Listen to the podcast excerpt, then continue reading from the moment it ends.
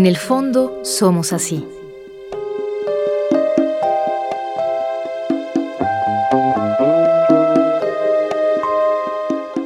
Una producción del Fondo Nacional para la Cultura y las Artes y Radio Educación. Que nos lleva al fondo de la expresión artística en voz de sus creadores.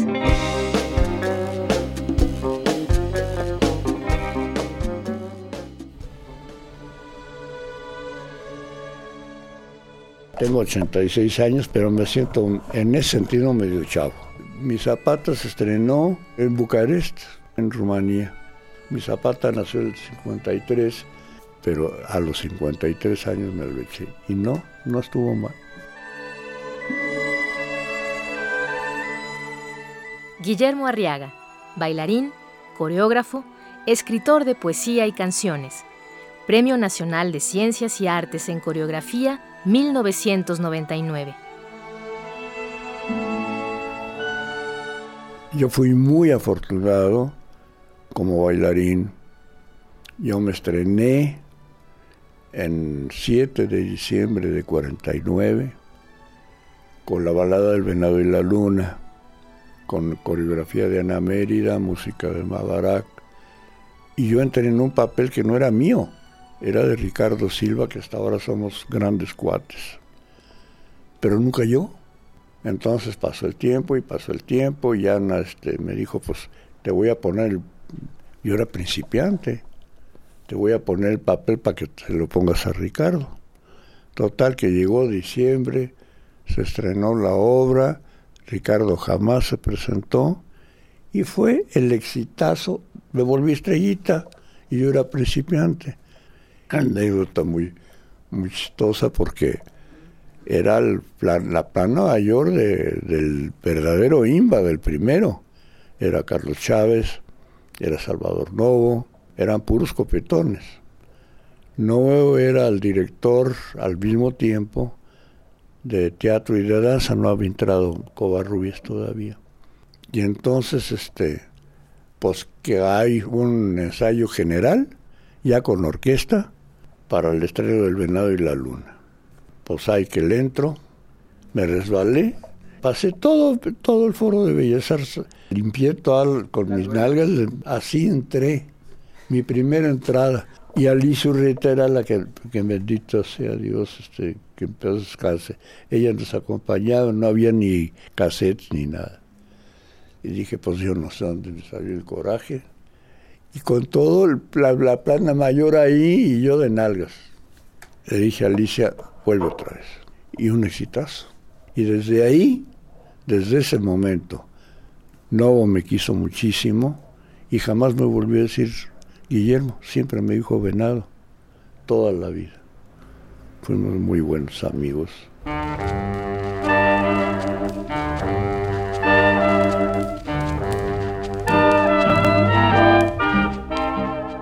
Guillermo Arriaga nació el 4 de julio de 1926 en el Hospital Inglés de la Ciudad de México.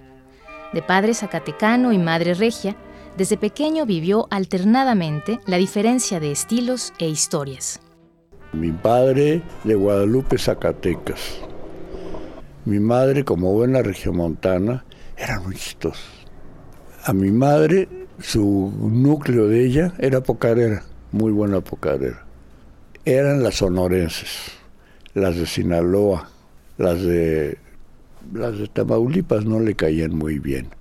Dice eso, eso ya es sur, porque la familia rica, a mí la de la mamá, la de mi papá, pobrecitos pero muy inteligentes.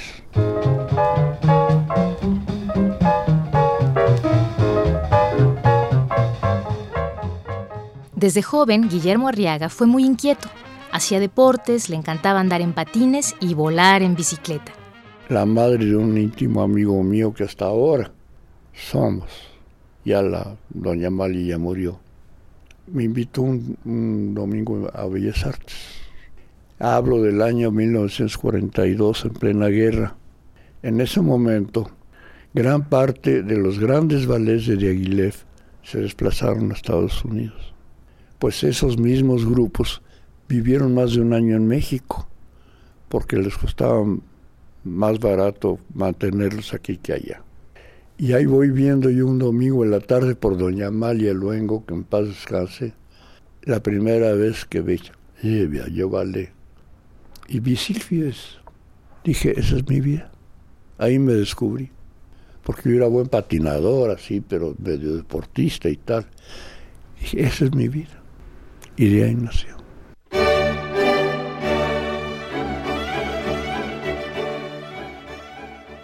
El claro impulso que vibró al ver por primera vez en Bellas Artes a una compañía de bailarines danzando le ayudó a enfrentar la respuesta paterna.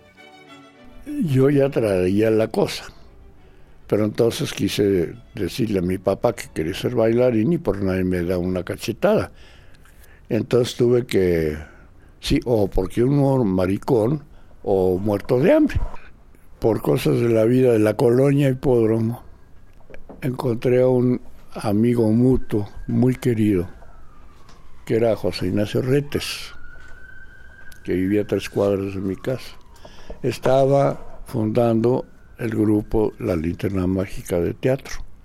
Entonces, como pues yo no podía decir que yo era bailarín, pero agarraba mis libritos y me subía a la azotea, una especie como de Billy Elliot, de veras. Y allá hacía mis ejercicios a las escondidas y me volví primero teatrero. Y fue muy suertudo porque tuve a grandes maestros como a José Ignacio Retes y a Sequizarno, desde luego. No era buen actor, pero pues no me quedaba de otra.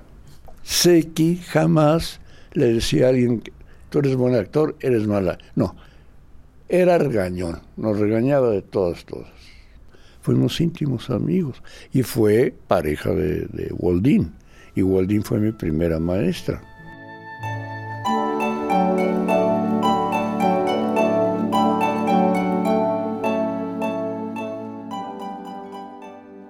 Entre sus maestros de danza aparecen nombres destacados. Waldín, Ana Mérida, Doris Humphrey, Ana Sokolov, Merce Cunningham, José Limón,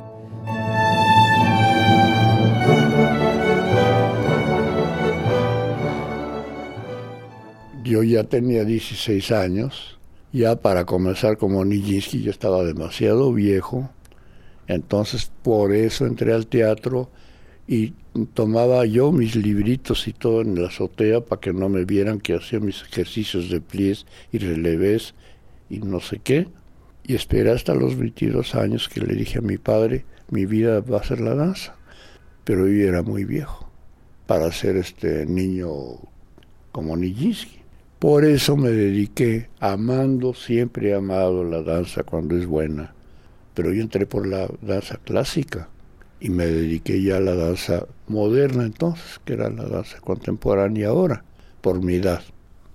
Por eso a los 22 años le dije a mi padre, mi vida va a ser la danza.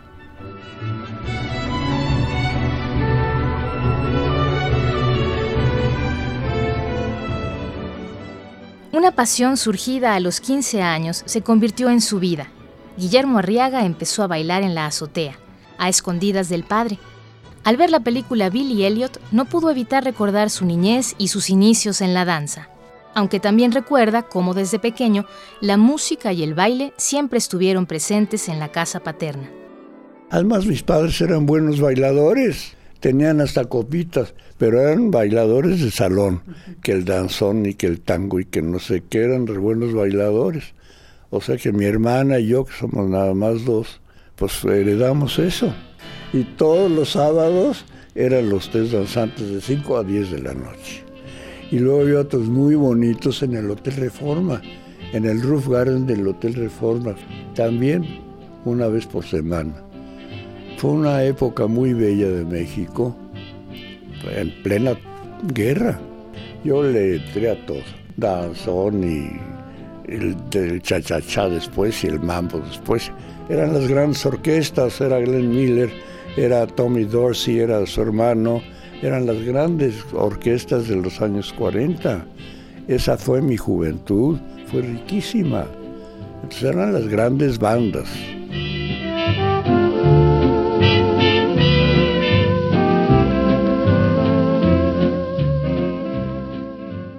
Junto a las grandes orquestas, la alegría musical y doméstica de los años 40, se vivía también un tiempo de canallas. A mí me tocó la guerra, yo tenía 16 años, y dos amigos míos de la colonia, Jaime Adler y Peter Skarbovic, locos de mi edad, se enrolaron en el ejército gringo y se largaron a la guerra. Yo hacía mis ejercicios los domingos en el Parque México con mi rifle. Eso fue todo lo que hice. Este, y aquellos regresaron. Uno se fue al, al Japón, al Pacífico, y el otro le tocó a, a Jaime, le tocó a Europa. Y regresaron los dos. Pero esa fue mi generación.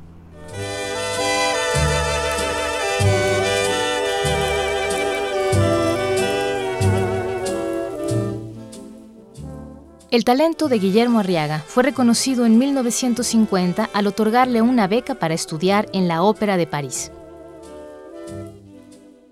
Viví medio año en Francia con Graciela, que de todas maneras fue riquísimo. Yo me entrenaba como podía, pero pues, fueron los museos, fueron los conciertos, fue la ópera, la ópera de París. Fue toda esa gran cultura, porque en ese tiempo México era muy cerrado no, para nosotros en México existía Diego, Siqueiros, ni siquiera Tamayo, ¿eh? Orozco. Orozco. Y yo voy llegando allá y me encuentro con Picasso, me encuentro con Klee, me encuentro con Kandinsky, me encuentro con un mundo infinito, maravilloso. Dije, pues estamos muy cerrados, caray.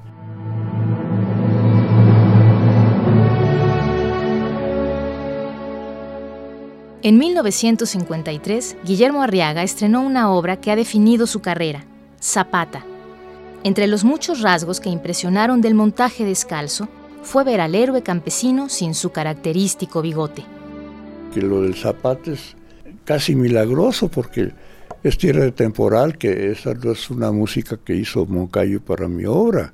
La retomé y quedó perfecta. Y se hizo una amistad muy, muy cálida, muy rica José Pablo era una gente maravillosa, muy sencillo, un tipazo, muy humilde, era montañista. Toda la historia fue muy complicada para mi Zapata. En primer lugar, pues, hacemos otra historia. Regresé yo de Europa, ya había estado aquí José Limón, hubo una temporada en que yo no vi, yo estaba en, en París. Y entonces le dije yo a, a Miguel, quiero hacer un zapata. Pero yo quería hacer un zapata como teníamos todo con el maestro Chávez. Dije, meto caballos, meto sombreros, meto bigotes a Bellas Artes, que se llene todo, todo, todo, todo, con un gran Emiliano Zapata. Nos quedamos, cambió el sexenio, encuerados para variar. Entonces tuve que rehacer toda la idea. Entonces dije, bueno, pues vamos, vámonos al, la esencia, que quede de, que bigotes ni que nada, que quede la esencia, que es el campesino y es la tierra, es Emiliano y es la mujer. Se acabó. Y así está hasta hoy. Lo primero que quité fue los bigotes, es, sobran. Por eso se llama zapatos sin bigote. Yo estaba temblando, porque Zapata era muy guapo, con, muy elegante. Y yo lo encueré le puso su calzón blanco con su franja roja, descalzo y, y sus carrilleras, punto.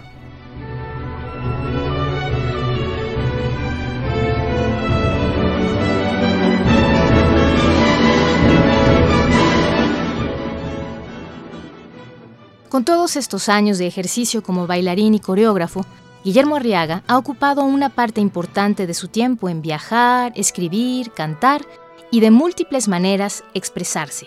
Y para mí la coreografía pues es un medio de comunicación. Y si uno no comunica lo que necesita uno, pues entonces quedan como garabatos muy, muy bien hechos. Y hay cosas que me gustan mucho, cosas que no les entiendo nada y que levantan muy bien la pata, mucho mejor que la levantamos nosotros, pero que de repente yo no sé no entiendo qué es lo que quieren decir.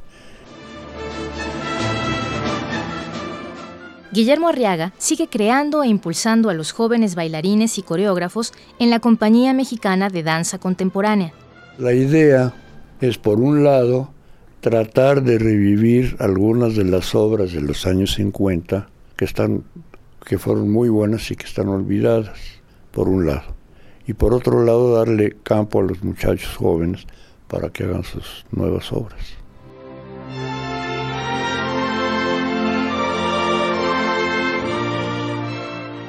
Guillermo Arriaga fue miembro de la Academia de la Danza Mexicana y del Ballet de Bellas Artes de Limba. Colaboró de manera sobresaliente en el Ballet Folclórico de México. Fue mimo con Alejandro Jodorowsky. Ha creado alrededor de 300 coreografías que se han presentado en distintos espacios en México y el extranjero. Ha recibido importantes premios y reconocimientos, como el otorgado por el IMBA en 1990, Una vida en la danza. Yo tenía 73 años Ahorita tengo 86. Y era el último año que tenía yo la beca del FONCA, de eso vivía yo. Y se me acababa. Yo no tengo nada. Lo único que me queda son unos Carrington, son unos coroneles, que esos ya de mis hijas, ahora que me pele, ya está todo ordenado. A los 73 digo, pues ahora qué hago, me quedo sin nada, sin nada pues fue cuando me cayó el premio nacional. A mí el premio nacional, la verdad, me valía madres. A mí lo que me importaba era la pensión. Pero a través de eso es el FONCA, que tiene la, la cosa de las pensiones, y de eso vivo. Y eso lo agradezco a morir.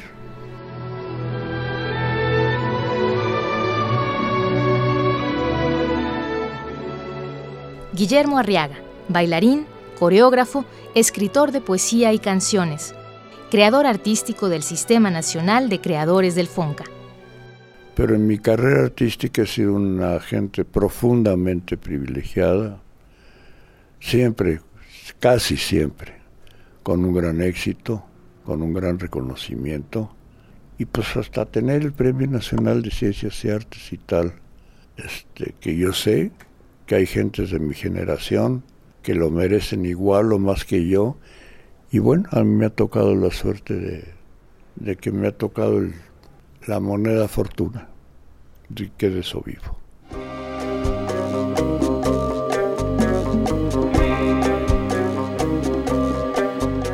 En el fondo somos así.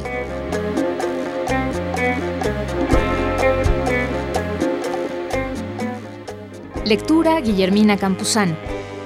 Realización Luis Luna, Cristian Valencia y Sonia Riquer. Una producción del Fondo Nacional para la Cultura y las Artes y Radio Educación.